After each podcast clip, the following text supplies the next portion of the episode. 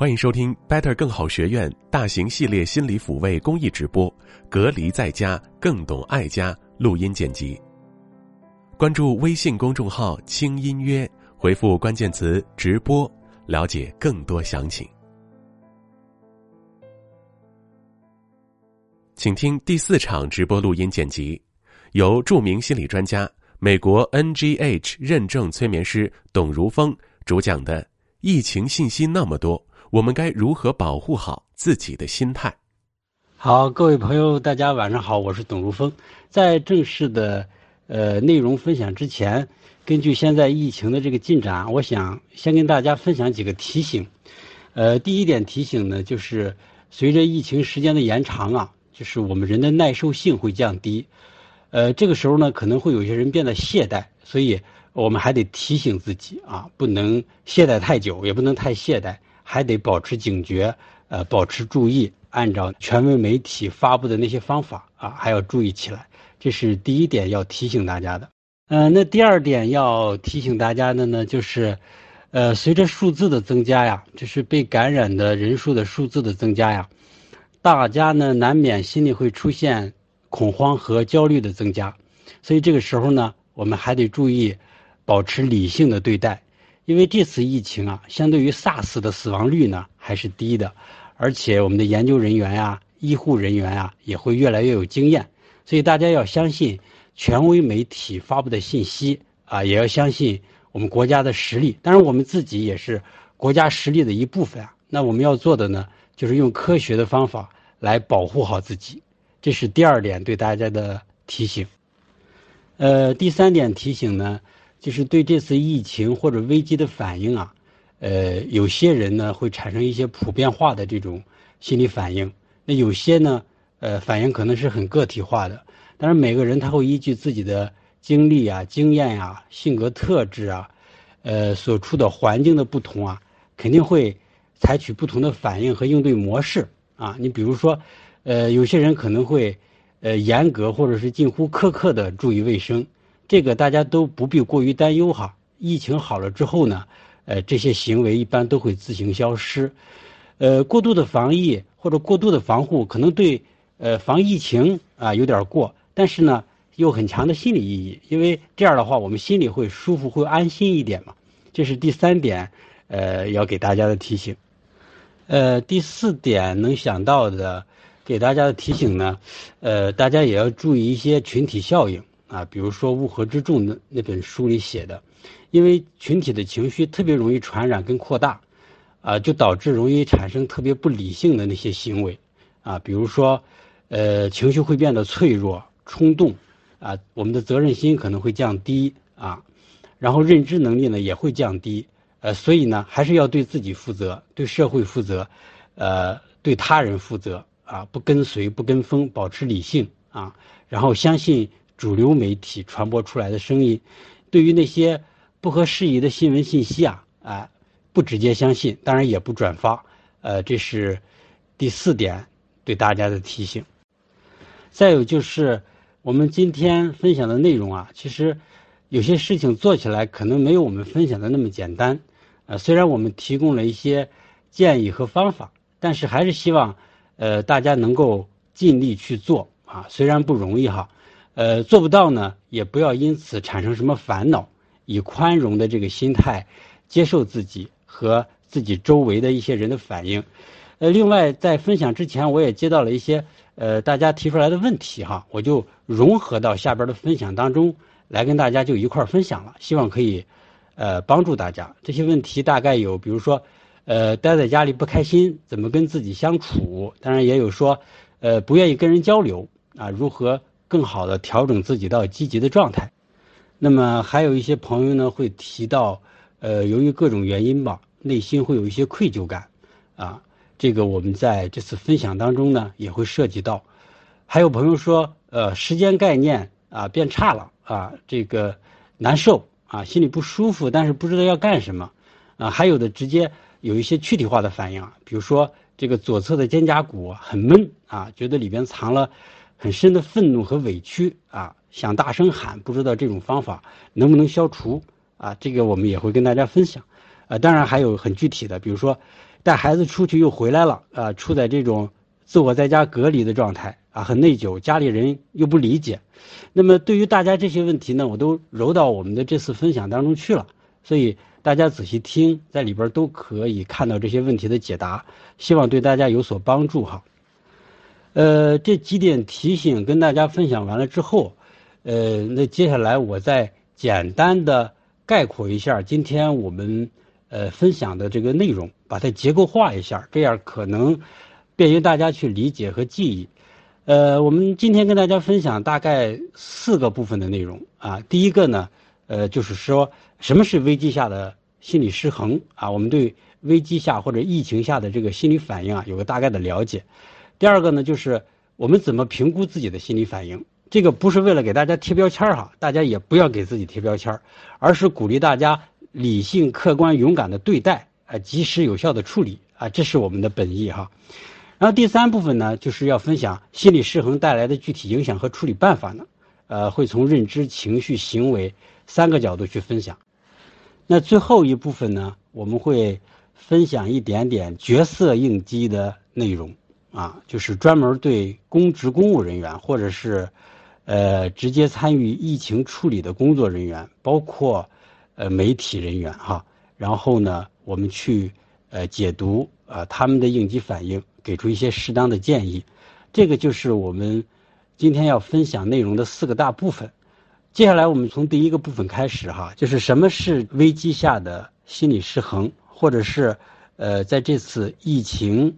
的危机下面，我们心里会产生什么样子的反应？它的反应过程是什么？我们大概了解一下。这个危机下的心理失衡啊，它的定义是这样的啊，虽然有些枯燥，但是我们呃了解一下还是有用的。就是说，我们个体啊对这个事件，比如说对这次疫情，经由咱们自己的这个认知评价之后呢，所产生的心理上的呀、行为上的这些反应，那如果我们评估为我们要做出较大的努力才能适应，而且这种努力我们可能还做不到的时候，哎，心里就会产生失衡。这个失衡呢，就会导致咱们认知啊，就是想法，还有情绪、情感呀、行为啊，呃，甚至是一些生理、身体方面或者人际关系方面的变化。哎，这个就是我们平常所说的这个，呃，疫情危机下的一些心理反应，或者是心理失衡。所以从这个定义哈，就是从危机对人的影响过程来看呢，我们只要做到几点，其实就能比较好的应对这次危机。那第一个呢，就是我们一定要对疫情有合理的、科学的认知。现在这个渠道不难，我们通过一些权威的媒体就可以获得。然后第二个呢，就是在这种情况下，我们一定要积极的做一些力所能及的事情啊。第三个呢，我们。保持身边有比较有效的支持系统，比如我们这次课程，它也算是一个支持系统。比如说，你可以诉说的对象啊，可以说心里话的人，可以互相鼓励，或者是能给你提供专业的咨询帮助的人啊，这样呢都算是有效的支持系统。这样我们就可以尽量的保持心理平衡啊，有效的来应对这次疫情危机。呃，另外还要刻意跟大家强调一点啊，就是在这种情况下。我们出现焦虑啊、恐惧啊，或者是出现其他的心理失衡啊，是正常的，因为适度的情绪反应啊，可以让我们增加抵抗力和保持警觉。其实呢，是有利于我们自我防护，有利于我们度过这次危机的。所以大家呃，不要一出现一些情绪就觉得自己呃处在一个不好的状态，这个是没有必要的哈。这是一种比较正常的反应，当然也有一些可能会过度了。一会儿我们就会分享怎么给自己做做评估。那么有些过度的心理反应呢，我们也会给出大家一些建议啊，大家去处理就可以了。好，所以接下来的部分呢，就是怎么评估我们的心理反应在哪个区间，该做什么。呃，我们把这个如何评估自己的心理反应分成三个级别吧，我们也分分级，但是大家不要过度贴标签儿哈啊，要理性客观的对待。啊，来面对自己心里产生的一些反应，呃，采取有效的措施，呃，这个才是意义所在哈。第一级呢，我们就叫轻度的心理反应；那第二级呢，我们叫中度的心理反应吧。第三级呢，我们就管它叫做呃需要我们特别注意的心理反应。我们分这么三级，哎，我们来一级级的跟大家说一说哈。我们先说这个轻度的心理反应。这个轻度的心理反应一般它不会影响你的正常生活啊，比如说在你有需要集中注意力啊、啊调整思维方式啊，或者是选择应对策略的时候，你都能做出适当的有效的反应。所以刚才说的那些呢，呃，就是比较轻度的心理反应啊。我相信，呃，我们很多的朋友都会处在这个状态，对吧？然后我们再来试着说说中度的心理反应哈，中间的中哈，中度的心理反应。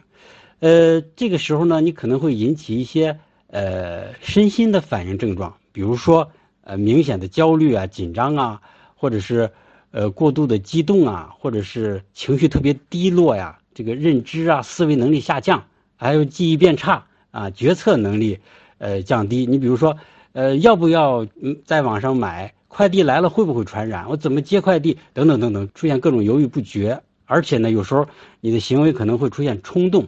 比如说，也会影响到食欲啊、啊睡眠质量啊等等等等，都会有一些影响。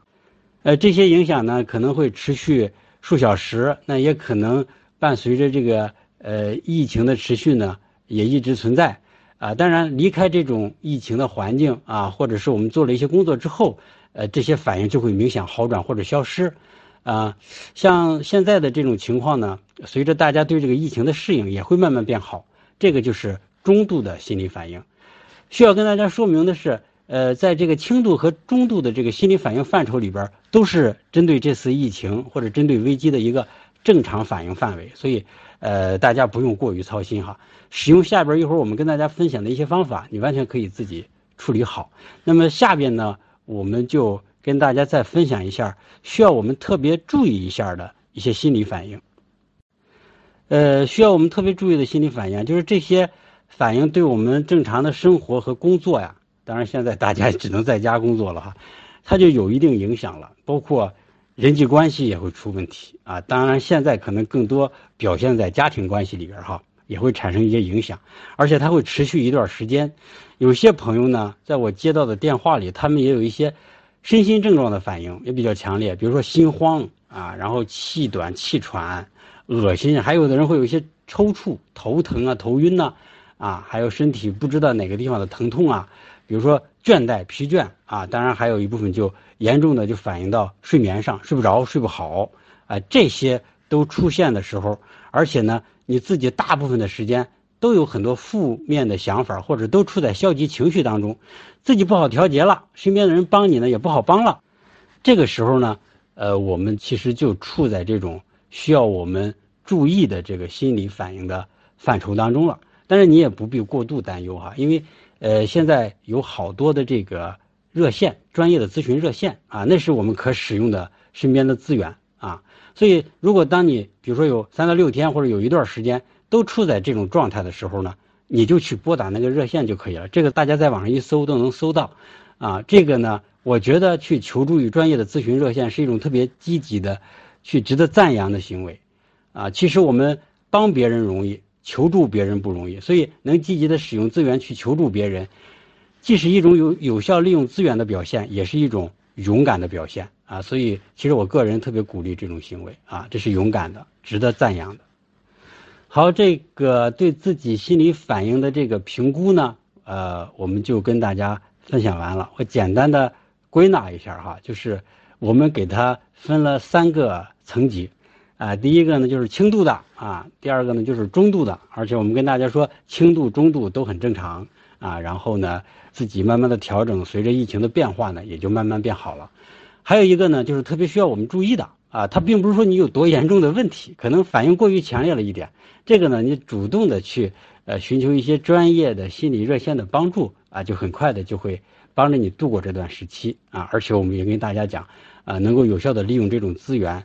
去求助别人也是一种负责任的、很积极、很有勇气的表现啊！所以，呃，大家不要这个过度恐慌，也不要给自己贴太多的标签儿。我们分享这些呢，其实当时我想跟大家分享这块的时候，心里也是有犹豫的。我怕大家给自己贴一堆标签儿，反倒有的时候会让情绪加重。我们的目的是让大家对自己有一个了解、认知啊，能够产生有效的解决问题的行为。所以这一点，希望大家可以理解哈。OK，那么如何评估自己的心理反应这块分享完之后呢？接下来就到了这个方法的层面了。那么方法的层面，我们分三个层面哈，一个是认知，就是我们的看法、想法啊，然后呢，还有就是情绪，还有一些就是行为。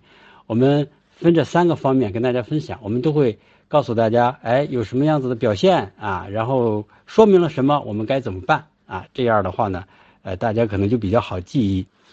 呃，那首先咱们就来说这个认知层面的哈，也就是说，我们怎么看待或者是评价这次疫情，以及自己所处的这个疫情的环境啊。下边呢就是呃容易带来困扰的一些认知反应。第一个呢，呃叫做黑箱效应。然后我相信大家呃很多朋友肯定听过这个，什么叫黑箱效应呢？就是当我们对情况不了解的时候，我们就会自动的。或者自然的产生担忧啊，还有恐惧的那个情绪，然后导致我们首先想到的，或者脑子里更多想到的呢，都是一些坏事儿啊。这个呢就叫做黑箱效应。所以我们很可能对事情做坏的猜想啊，也会无意识的去关注那些糟糕的新闻、那些负面的新闻，让自己陷入这个逻辑当中。比如说，呃，前两年那个幼儿园事件，对吧？然后他披露的信息不多。啊，所以很多家长就会去想，而且想到的一般都是很糟糕的那些东西，然后这个对行为、对生活都会产生一些影响。比如说，有些企业在裁员的时候，或者发生一些事情的时候，他也可能不是故意的，他对员工披露的信息比较少，这个时候呢，员工心里也会想很多，往往想的都是负面的啊，都是想到一些不好的事情，所以这个就是黑箱效应啊。那么面对黑箱效应，我们有哪些方法去？消除它呢，或者是降低他们对我们的影响呢？我们这儿有一些方法分享给大家。第一个呢，首先就是我们要知道有黑箱效应，要理解黑箱效应的那个原理啊和对我们的影响。哎，这个首先要对它有个了解，有个觉察。那第二个呢，就是我们在分享当中反复提到的，就是我们要看权威的报道，因为现在自媒体太多了，那个信息的真实性啊，我们也不好把握。有的时候，有些自媒体为了叫吸眼球或者叫什么吸流量，对吧？然后可能把信息写的确实是比较招人啊，让你看了标题就想看。所以我们一定要看权威的报道哈。呃，再一个呢，就是如果你过度的焦虑，啊，可以减少关注相关报道，啊，就不看了啊。你可以看一些什么抖音小视频呐、相声小品啊，或者自己喜欢的内容来转移一下注意力。所以这个就是第一个哈，就是认知层面的，呃，黑箱效应啊，它是什么？对我们产生的影响以及一些方法。那第二个呢，叫台风眼效应啊。这个台风眼效应啊，它容易导致我们的认知麻木啊，或者是过度的放松，满不在意。就是接近的人啊，台风大家都知道，台风眼对吧？接近的人呢，他反而容易放松警惕，周边的呢。因为不确定性或者知道的少，反而会过度紧张。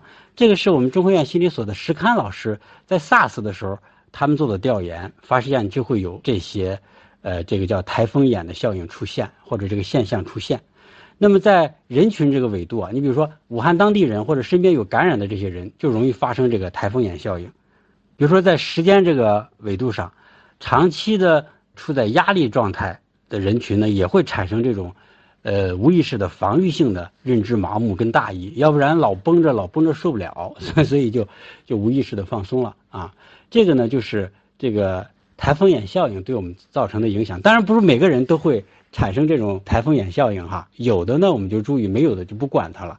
那么我们用什么方法来应对这个台风眼效应呢？呃，其实也很简单，就是呃三步吧，叫自我检索、自我提醒和自我纠正，因为。有些心理现象挺有意思的。当我们看到它、呃了解它、觉察到它的时候呢，其实它在那一刻开始，它对我们的影响就减小了。呃，第三个呢，呃，容易在认知上产生的一些呃变化的呃这个逻辑叫什么呢？叫我们会过度的关注小概率事件，呃，关注完之后呢，再加上一种灾难性的预测思维。这就会让我们陷入这种负面的、非理性的逻辑当中，进入一个恶性循环。嗯，你比如说，呃，这个有些高考的孩子有时候就是这样。其实他平常学习成绩挺好的，但是临近高考压力特大，就影响发挥，考不出好成绩来。然后跟他们聊的时候，你会发现他们脑子里就有这种关注小概率事件和灾难性预测的思维方式。他们觉得什么呀？他们脑子里有这么一个自动思维或者一个概念，他们觉得要是考不好的话，那这辈子就完了。哈，这个其实从考不好到这辈子就完了，中间还有很多很多的逻辑推理呢。就是他可能想考不好就上不了好大学，上不了好大学找不了好工作，找不了好工作就挣不到钱，挣不到钱可能就生活很糟糕，就找不到自己希望的爱情，然后就又变得很糟糕，然后就没人喜欢自己，这辈子就完了。所以他一集集的有好多推理，你把这些推理拿出来之后，你评估一下概率啊，其实他的担忧发生的概率极低，但是有的时候。我们就会关注这些东西，当然跟我们的文化也有关系，因为我们老讲万一嘛，呃，所以跟大家举这个例子呢，也是希望大家能够试着挑战一下自己的这种不合理信念。合理的担忧是有必要的，如果我们深陷这种不合理的担忧当中去，其实我们的情绪是受很大影响的。所以啊，就是这个担忧啊，呃，不是不对啊，正常啊，担忧的事情呢。呃，也不是不可能发生，我们不能完全否认这种可能性哈，不能陷入绝对化的这个思维方式里面。所以在这种情况下，我们还是需要尽量的去建立这种积极的思维。我给大家举个例子哈，这个是罗元丽老师，就是咱们上海交通大学呃附属的那个同济医院的心理医学科的主任，他举的一个例子，比如就针对现在的疫情啊，比如说一种思维方式是生病啊，然后病是传染的，我可能被传染，然后我会死掉。如果是按照这条思维线走下来，其实我们的情绪就会很糟糕。然后呢，所以骆老师就建议我们改成什么呀？专家说，只要待在家里就能降低传染概率，好好休息，保持心态呢，就能提高这个抵抗力，哎，就会尽量的减少传染的可能性，死亡概率就会降低。所以，当我们用这种思维方式去想的时候呢，哎，你就会自然的情绪会好一点。那一开始你改变自己。这种想问题的方式的时候，可能不会那么容易啊。但是，呃，你可以试着去做。有些东西确实是需要我们刻意去做的啊，去付出一些意志力的。这是我们说的这个第三个啊，就是容易关注小概率事件啊，然后再陷入这个呃灾难性的预测当中，就搞得自己很糟糕。有时候我们自己很糟糕了，不单影响自己啊，我们还会影响我们身边的人呢，对吧？呃，自己陷入恶性循环啊，周边的人这种。抗影响力不强的话，呃，整个你的这个家庭环境或者周边的人际环境可能就会发生变化了哈，所以这个我们尤其要注意一下。还有一种呢，就是跟第三种有点像，但也不太一样，就是，呃，我们有时候会陷入某种负面偏好。其实这个不单单是在这个疫情期间，其实平常也有。我不知道大家有没有，我有时候就会这样，就是越看负面新闻越想看，啊，怎么理解这个现象呢？呃，我们根据大脑的工作逻辑。提出一些假设哈，比如说看负面新闻的是大脑的 A 脑域啊，解决问题的呢是 B 脑域，所以 A 脑域工作的时候，这个 B 脑域就放松了，因为 B 脑域它受到抑制了嘛，所以呢就容易沉浸其中。还有一种解释呢，就是叫双区域同时反应啊，比如我们的前额皮质就脑门后边这块，还有后边这个杏仁核，哎，它俩一块反应，所以既让你兴奋又让你忧伤，也会让人沉浸。比如说那些喜欢看恐怖片的朋友，一般都是这种逻辑。这是一种呃解释哈，正确与否呢？其实我要跟大家坦白，我也不是完全确认哈，但应该是有这个逻辑在里边的。嗯，因为这也不是我特专业的地方。再一个呢，还有一个心理上的无意识的逻辑，就是我们会无意识的认为啊，就是我们关注到或者盯着那个不好的事情，我们就安全。这个是个本能的反应，所以特别容易导致循环嘛。如果老这样的话呢，就导致我们的。这个心理啊，身体啊，长期处在防御状态。我们知道啊，这次疫情把人害死的直接原因不是新冠，而是身体对新冠的过度免疫，导致大量的白细胞聚集和进行那种无差别的攻击，所以肺部啊，或者是呼吸啊，就会出现问题啊。当然，根本原因还是病毒感染哈。我们刚才在认知这个层面跟大家分享了四种啊容易产生的认知：黑箱啊，台风眼呀。呃，恶性循环啊，过度关注这种负面偏好啊，那么我们怎么办呢？呃，刚才我们其实给大家呃一边说的时候也提供了一些方法啊，我们再说一些方法，总结一下。第一个就是觉察啊，一定要觉察。第二个呢，主动的停止或者减少关注那些东西啊。第三个呢，就是产生新的关注啊，关注权威媒体或者关注一些让你开开心的事儿，建立这种积极的思维方式。说到这儿，我就想到那个《哈利波特》那个电影哈，你看那个。哈利波特被伏地魔入侵的时候，他那个思想被入侵的时候，他的那个老师就训练他要用一些积极的思维去代替那个消极的思维，那些不好的回忆。所以这个大家也可以试一试哈。呃，再有一个方法呢，就是听起来有点鸡汤，但是并不代表它无效啊。就是你可以问自己三个问题啊，比如说，嗯，想想过去啊，过去出现一些危机或困境的时候，你是怎么度过的？啊，这个会让你想到一些经验，对吧？也可以想到自己的一些，呃，这个成功的经历啊。再一个呢，你现在可以找谁讲一讲啊？其实分享出去就会有一个分担嘛，心里会轻松很多。再一个，你也可以想一想，针对现在的情况，你能做些什么呢？这个就有助于你啊，或者促使你啊，产生一些呃有意义的行为啊。大家可以问问这三个问题。还有一个方法。我们给它起个名字吧，叫转念法。因为我们在这种情况下，有时候他会无意识的带着恐惧啊，呃，去看一些问题，呃，就想象你戴了一个眼镜，这个眼镜片呢，它的颜色就是恐惧，所以我们看什么呢，都会刷上这层这层颜色啊，就看什么都恐惧了，或者挑恐惧的看。所以这时候我们转念一下，我们尽量告诉自己，带着那种好奇啊、探究啊、啊或者了解的那个心态去看，这样呢。角度变了之后啊，情绪一般也会跟着变化。我们的那种负性情绪啊，其实也就会降低很多啊。所以这些方法呢，大家都去试一试啊。有的不一定管用，有的对你管用，对别人不一定管用。所以大家都去试一试，或者是知道这些原理之后呢，大家也可以使用自己惯用的方法来解决自己的问题。呃，认知层面，呃，我们分享了四个哈，还有一个呢。叫什么呢？叫做期望差异，什么意思呢？期望就是很多时候我们，呃，会无意识的把自己无能为力的事情就投射到或者转移到别人身上，也就是咱们常说的那个把希望寄托给寄托给别人，并不是说这种期待的产生不合理啊，而是说这种这种期望的差异呀，啊，因为不一定满足你嘛，对吧？你会失望，就容易让我们心理失衡。比如说。在疫情的状态下，我们可能会对政府啊、某些机构啊会有高的期待，就会有抱怨嘛。不能满足的时候就会有抱怨嘛。当然，适当的抱怨能缓解心理压力哈，过度的抱怨其实意义就不大了。那我们怎么办呢？其实我们可以试着从切换角度哈，就是从个人的角度看机构，我们再试着切换到从机构的层面看机构，再到机构之上看机构，然后你就会对这个。呃，产生期望的这个对象有包容和理解了，那我们的心理就会获得一些平衡，就是有点类似于在心理上提高自己的高度嘛。就是有些人看完宇宙的一些片子之后啊，至少看完之后，他会对自己的生活产生一些新的看法 啊，觉得哇自己如此渺小，地球也如此渺小，所以很多观念就会变哈。所以大家可以试一试这些方法。当我们走出了上面说的这五个思维误区的时候，其实。积极理性的思维也就跟着同时产生了，那我们的情绪呢，也就会好一些了。所以认知，我们就我能想到的就这五个吧。那我们就分享这五个。那么认知完了就是情绪了啊。嗯，很多时候所有的事情都会集中在情绪层面，嗯，体现出来。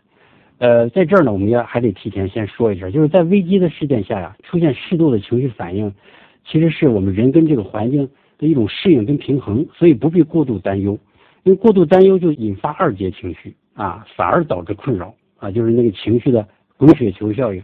你比如说，就是在日常生活当中，我们有时候忍不住对孩子发了脾气了，或者批评孩子了，然后我们又自责啊，这种自责又会带来一堆东西啊，所以就越来越麻烦，越来越难处理啊，这个情绪越弄越复杂啊，像滚雪球一样，所以这个我们要先注意一下哈。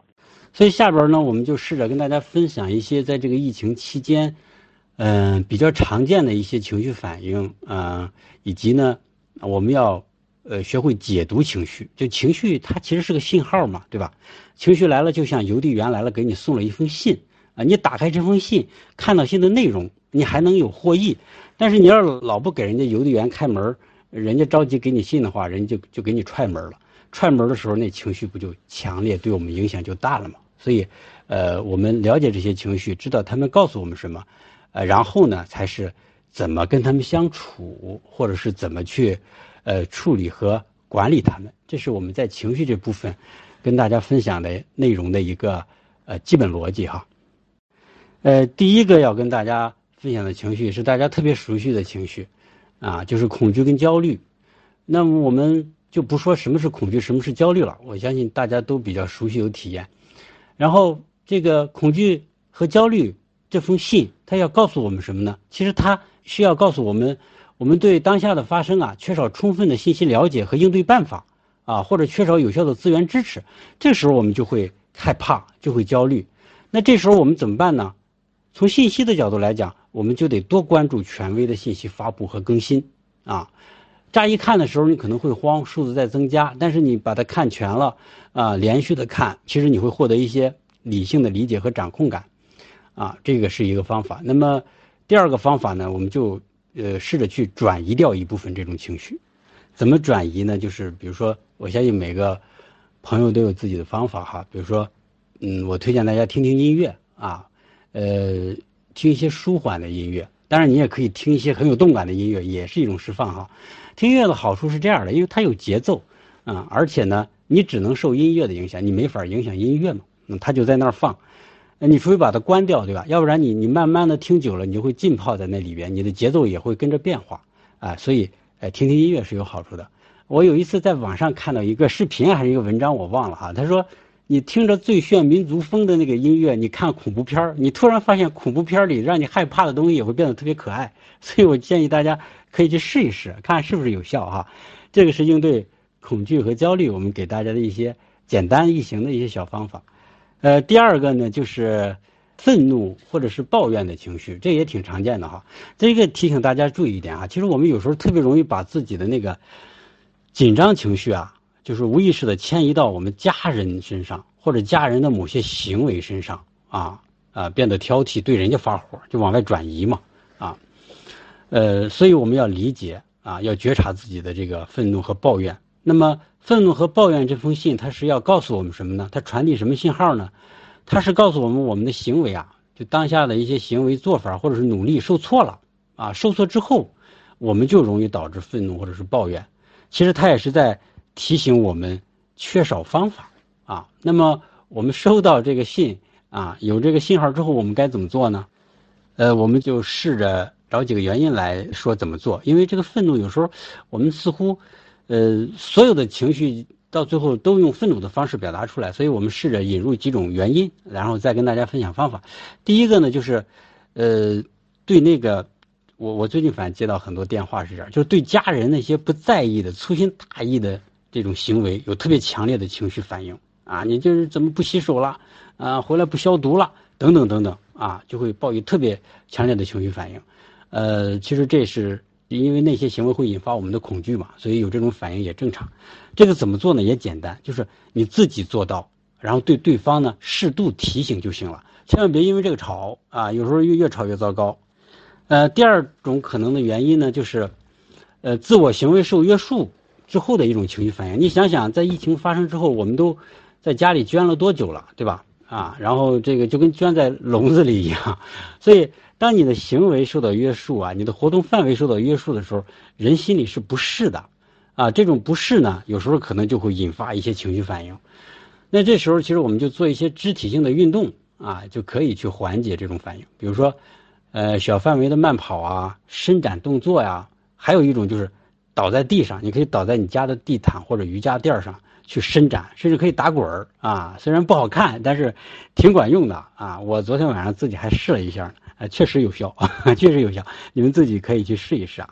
然后，这第二种对吧？然后第三种可能会引发我们这种情绪的原因呢，就是，呃，价值。获取中断，特别是社会价值获取中断之后的一些情绪反应，因为我们就不能去接触很多人啊，不能去工作了，所以我们没法在外界的环境当中不断的去获取价值了啊，嗯，价值没有了，然后人就感觉不舒服嘛，安全感就低了，所以有时候就特别容易有这种愤怒的情绪反应，所以这个我们可以在有限的条件下去学习啊，因为学习可以让我们产生学习多巴胺嘛，系统的学习能产生哈那种。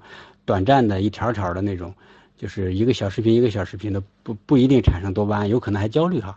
还有就是我们现在可以采用网络的形式开展一些工作啊，这个也会让我们感觉好一些。还有呢，就是嗯，我们可以试着跟我们的关键的合作伙伴呀、同事啊，呃，进行网络联系，不一定有工作联系，一个关怀啊，一个问候啊，或者是呃扯扯闲天都可以。呃，这样呢，其实有价值保持的效果啊。你去接呃接触这些对你有价值的人，呃，然后在没有疫情的时候，他们可能会对你有价值输出、有价值贡献。去接触这些人，你就会感受好一点，你的价值又被延续了嘛，哈。所以这个也可以去做。还有呢，你可以趁这个机会就复盘和总结自己过去的一些业绩啊，好的地方、坏的地方都可以去想。然后呢，也对未来做一些规划。这个你你就会有希望的这种感觉产生嘛啊，有希望感，然后呢，当然也有掌控感，呃，这几个方法呢，学习、工作、接触人，可以对这个社会价值中断有帮助。还有一个呢，就是，嗯，可能会引发愤怒、抱怨情绪的原因是，因为我们现在这个行动受限嘛哈，范围也受限，可能更多时候在家里跟家人在一起活动的这种时间比较多，有的时候我们过去。跟家庭成员的一些矛盾啊，由于这种长期的在一起，可能就会浮现出来啊。这个怎么办呢？这个我们要意识到啊，意识到呢，呃，它是引发的我们过去的心理记忆，并非当下的这个情景啊。当下的情景只是个触点和引发，所以提醒自己关注当下啊，明白当前这个阶段呢，我们 主要的目标和任务是什么，然后试着去呃理解对方的那个情绪，而不是直接去反应，在这个情绪。和反应之间留个空白。那当然，青音老师给我们组织的这次分享，还有其他几位老师，他们有这个分享怎么像杨老师怎么跟老人啊，还有亲子啊，任老师的好像是，还有这个呃我们的白老师分享亲密关系，大家去听听他们的课，然后呢，呃这样的话就会学到更多的方法。我在这儿就不多说了，这个我也不太擅长啊。然后，呃，这是说这个。一家人老在一起，过去的一些矛盾可能会浮现出来，对吧？嗯，还有一个多说一点，跟刚才说的那个，呃，这个期望的不对称呢，呃，是有关系的。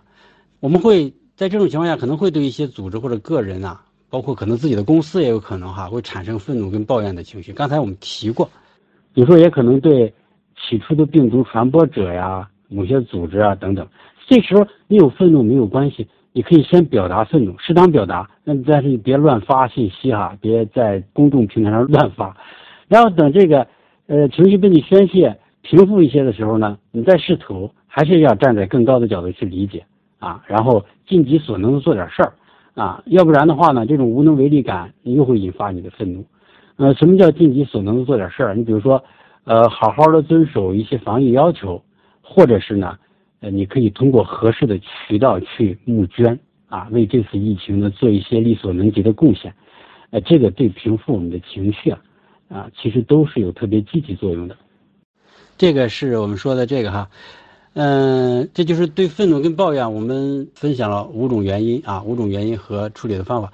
那接下来的情绪呢，就是易激惹的状态。什么叫易激惹？就是你老发脾气，跟炮仗一样，然后你发脾气的那个强度呢？它跟这个让你发脾气的这个事儿，它不对称，就是一点小事儿，你的脾气特大，而且发脾气的频次还变高。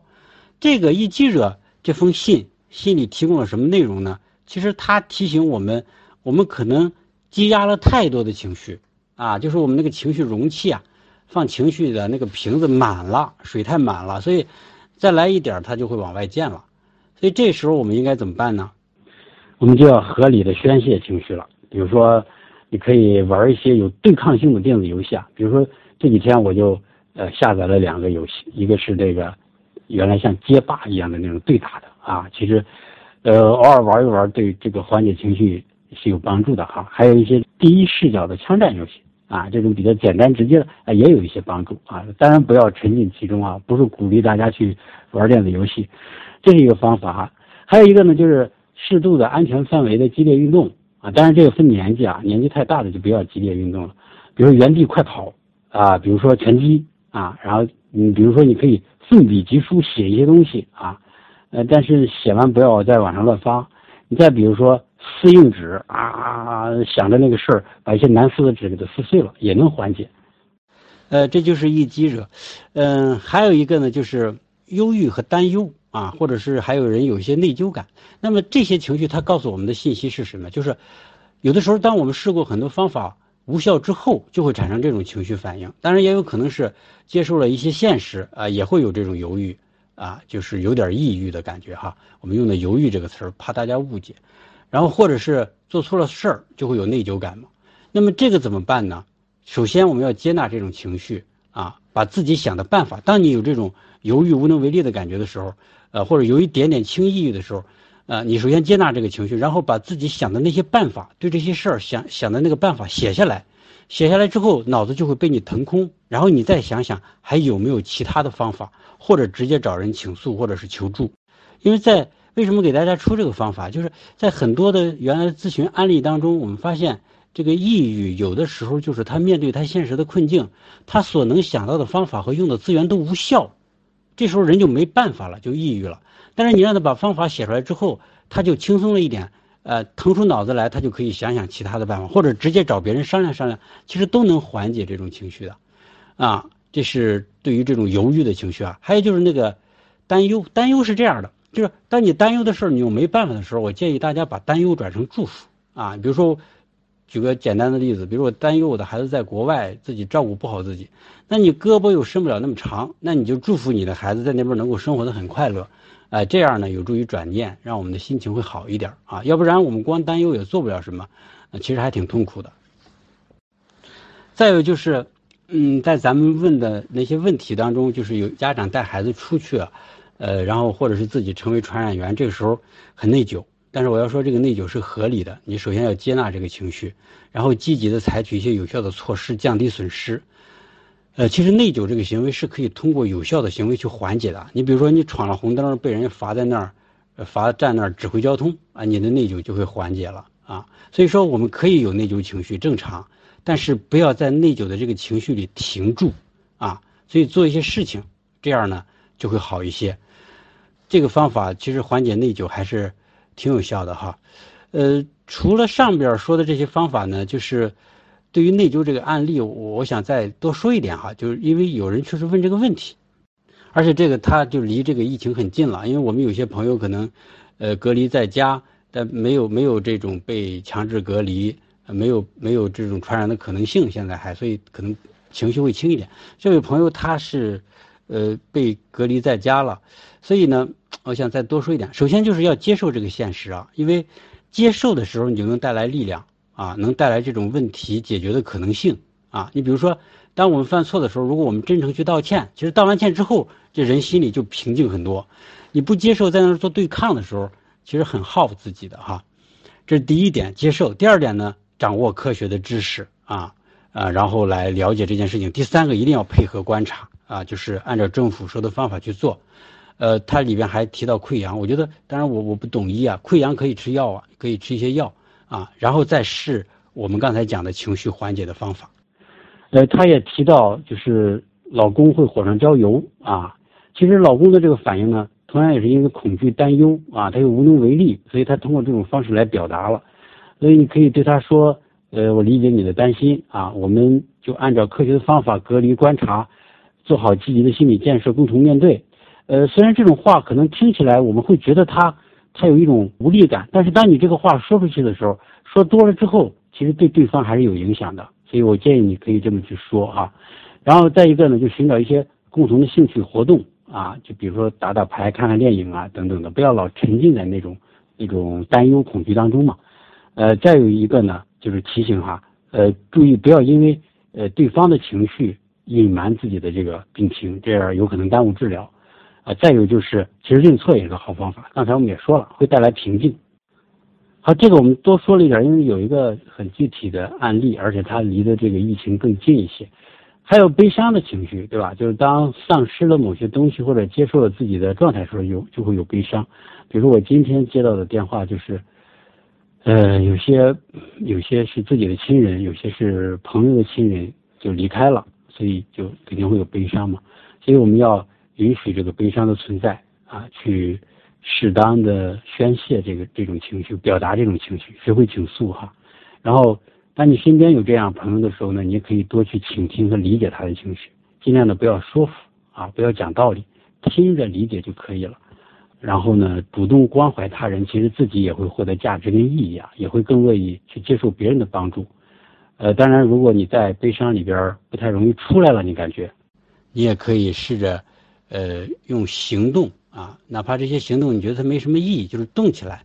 当你动起来的时候，心情也会，呃，变好一些。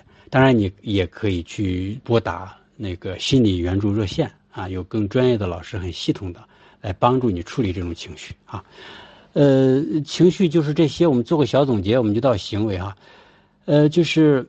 一些通用的方法里边，其实都是一些通用的方法。就就第一个就是接纳，第二个就是你得知道它是个什么情绪，命名。比如说愉快、愉悦、开心啊、不安、烦躁啊、优越、委屈。当你能够给情绪命名的时候呢，其实这个情绪的强度已经在降低了。再一个呢，就试着跟情绪对话，就是把自己跟情绪分开。比如说，不要说我焦虑了，比如说董如峰焦虑了啊，但董如峰这个反应很正常，因为谁遇到这种情况都会这样。这样的话呢，也会对你。的这个情绪处理有一些帮助。那么再接下来呢，就是跟咱们刚才讲的似的，它就是一封信嘛，对吧？啊，你别老拒绝那个邮递员，给人家开开门，把信接过来，打开，他其实是来帮你的，就是所有的情绪都是来帮我们的。就打开那封信，他就会给你指示啊，然后你按照指示采取行动就可以了。这是在情绪层面。我们给大家的一些建议，接下来就是行为哈。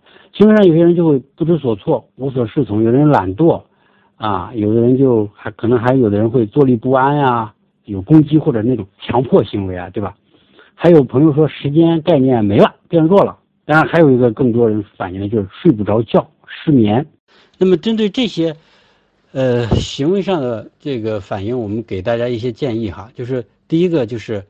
规律你的行为，比如说按时吃饭、按时休息，或者呢，你原来有习惯，啊，你尽量保持你原有的习惯，这个会让你产生一些安全感。呃，再有一个呢，就是，呃，如果你的情绪比较严重的话，甚至你自己感觉有一点点小创伤的话，你就做一些熟悉的事情，比如说睡熟悉的床铺啊，呃，接触熟悉的人啊，听熟悉的声音啊，呃，这个吃熟悉的食物啊，闻熟悉的味道，哎。这个其实挺有帮助的啊，特别是我们上面说的那个评估那块儿，有有中度、邻居重度，或者是我们说你需要特别注意的那个程度的时候，你可以这样去做。当然，你别忘使用那个咨询热线哈，那是一个很好的资源。呃，这是第二个建议。第三个呢，就是现在那个具身认知心理学有些研究告诉我们啊，就是我们原来可能更多关注心理会影响行为。啊，影响表情神态，反过来其实也能影响，就是我们的身体姿势啊、表情啊、这个体态形态，它也会影响我们的心情啊。所以我们要适当锻炼啊，然后这个保持微笑啊，保持积极的体态，这样就会有用。你不信，你你你试着，你来一个葛优瘫，你躺那儿，你说一段那个慷慨激昂的话，你肯定说不出来啊。你必须得站起来，有那个状态才能说出来。所以。确实，身体姿态会影响我们的情绪，所以我们不不要老赖床，不要老窝在那儿，多动一动，然后把把这个腰杆啊，这个后背挺直啊，这样呢，情绪也会好一些。呃，想想还有什么？还有就是呃，环境，呃，整理整理好自己的环境，清洁有必要性，不单对这个卫生有必要性，对自己的心理影响也有必要性。而且你这个整理家务的过程当中，能释放多巴胺，能让你快乐啊。当然你。如果有合适的环境，也可以多晒晒太阳，啊，没有太阳你就在这个白炽灯光下照一照，啊，超过五千七百克斯的白炽灯光照一照，这个有利于你产生褪黑色素啊，它能帮助你睡眠。嗯，这是环境，还有刚才说那个时间，对吧？啊，就时间感丧失是吧？就是其实时间，嗯，时间感变弱，呃，时间其实跟任务和目标有关系，所以。呃，即使在我们不能工作，在家待着的时候，你也可以设置一些任务和目标，这样会给你带来时间感，并且任务目标还有执行任务目标的时候，你要投注一些注意力啊，这些比较高等的这种脑活动。这个时候，你这个前额叶会被激活。我们知道，这个前额叶的这个左边的部分跟积极情绪产生有关系，哎，所以可以通过任务目标来找到时间感。呃，这是时间，还有就是睡眠，睡觉。呃，有些人睡眠确实不太好，我们给大家一些简单的建议啊，就是呃，你在睡觉前一个小时左右的时间，你可以做做正念冥想啊，然后有很多方法。我给大家建议的方法就是，做好了深吸一口气，把身体绷直，慢慢的呼出，随之身体放松，这个姿势可能是最舒服的。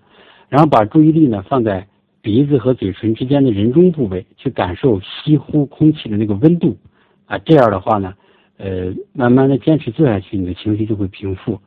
呃，再一个呢，你晚上躺在床上，你可以做个这种身体扫描的这种活动，就是从哎感觉到眼眉、眼睛、鼻子、嘴巴一点点往下走。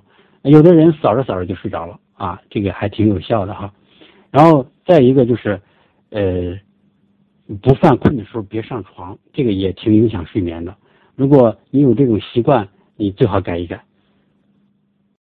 再有我能想到的就是睡觉前喝少量的温水啊，然后洗洗热水澡啊，温度别太高哈，三十七度、四十度啊，这个就好。因为超过四十度，你那个心跳容易加快，人就容易兴奋啊。所以，呃，大家试试看能不能调整睡眠吧。我自己常用的是听听郭德纲的相声啊，然后对睡眠还挺有作用的啊，你们可以试一试。再一个就是在吃上啊，就是这段时间大家尽量不要吃太饱，呃，不吃太多的肉食。你吃太饱的时候，这个大脑思考和意志力都会降低，那人就变懒嘛。然后你这个晚上吃的过饱的时候，那个胃肠的膨胀对周围的器官它会有压迫啊。然后这样呢，人可能会有一些这个神经就会敏感啊，容容易诱发这种神经敏感、神经衰弱。所以这个大家注意。再有一个就是再有时间你就做点原来想做没时间做的事情，比如说好好的看他几本书。还有一个，我记得一开始跟大家说的时候，还有个角色应激。呃，我们有点超时了，但是我想，我想把它说完。呃，简单说一说角色应，它特指对公职人员或者一线医护人员或者媒体工作人员的，因为他们出于这个角色的责任，他需要对事件做出反应，但是他那个角色呢，又受到他所处的那个环境的限制，所以他容易感到无能为力、受挫，还有自责啊。角色因为往往包含了大众跟组织对他的很多很多期待嘛，对吧？所以因为这个角色跟位置的关系，还有就是比如说有些媒体的工作人员或者一线人员，他大量的短时间的他接触到这些应急员，他又不能产生直接有帮助的行为啊，这个他也会受挫啊。然后呢，还有一些呃这个人呢，他就是个人大意啊，就是在这种危机的时候会激发他的个人大意。他的这种个意、个人大意，他容易超出角色的能力。那比如说，很多人就使命、使命感、责任感特别强，但是又受到能力跟资源的限制，也容易受挫。那么，由于这些原因，他可能会有一些什么表现？比如说，行为能力减弱，或者短时间就没有作为，有无力感，啊，卧床或者封闭自己。再有呢，就是可能会无意识的持续关注给自己带来烦恼和应急的这些事件，或者是完全回避就不看啊。然后或者是在情绪上呢，就会消沉啊，容易急，就是易激惹。咱们刚才说那个，当然还有愧疚感，还有一种就是他们更容易感到孤立无援，因为我们对他们有希望啊，他们承载了这些希望，他们的行为得符合我们的这个角色的期待啊，所以他们往往不能表达脆弱。所以基于这些，基于这些这些现象啊，我们给这些朋友一些建议，就第一个要重新审视。角色的责任和所处环境之间的关系啊，就是，嗯，想一想这个环境对你角色发挥是不是有制约作用，来导致你的这种无能为力感啊？因为组织行为啊，很多时候它其实没有个体行为快，因为它需要协调很多东西。但是，一旦它协调起来，它比我们个人的力量要大，所以它有时候可能时间会慢一点。这是第一个哈，重新审视。第二个就是接纳，允许自己的这个状态存在啊。然后呢，从从这个现实可行的角度去看一看自己能做什么，然后采取行动，尽力而为。呃，这是第二个。第三个，针对那个歉意啊，你可以自己采取一些仪式化的东西来缓解一下这种歉意。我记得原来地震的时候，那个日本的救援队，但他们尽了很大努力，还是没法完全救出呃压在废墟下的人的时候，他们会会鞠躬。会鞠一个躬啊，表示歉意，就是我已经尽力了，但是实在是无能为力了。呃，其实这个呃对自己的心理保护呃或者安抚是有一定积极意义的哈。这个仪式，当然你可以在心里完成这个仪式啊，来安抚一下自己。呃，再有呢，就是也可以去倾诉啊和求助啊，来降低自己的这种孤独感和这种自责感啊。这个就是我们给这种我们把它称之为叫。呃，角色的应激啊，啊或者角色的压力提供的一些建议。好，我们今天就是这些，呃，我们就分享了四部分嘛，就是什么是这个危机下的心理失衡，再一个就是怎么评估自己的心理失衡的这个程度，然后呢，它给我们带来什么影响，我们该怎么办？最后一个呢，就是这个角色应激，这是我们今天的四部分内容。有点啰嗦，希望能够对大家有所帮助哈。最后结尾，我想跟大家说，我们要相信国家的力量，坚定信仰，也要相信我们自己的潜力，按照科学的方法，我们一起来努力去度过这次疫情的危机。呃，好，谢谢大家，我这个分享的内容就是这些，谢谢。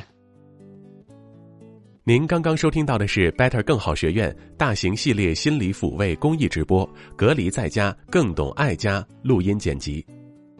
关注微信公众号“轻音约”，青草的青，音乐的音，约定的约，在后台回复关键词“安康”，您还可以收听免费开放的心理疗愈课。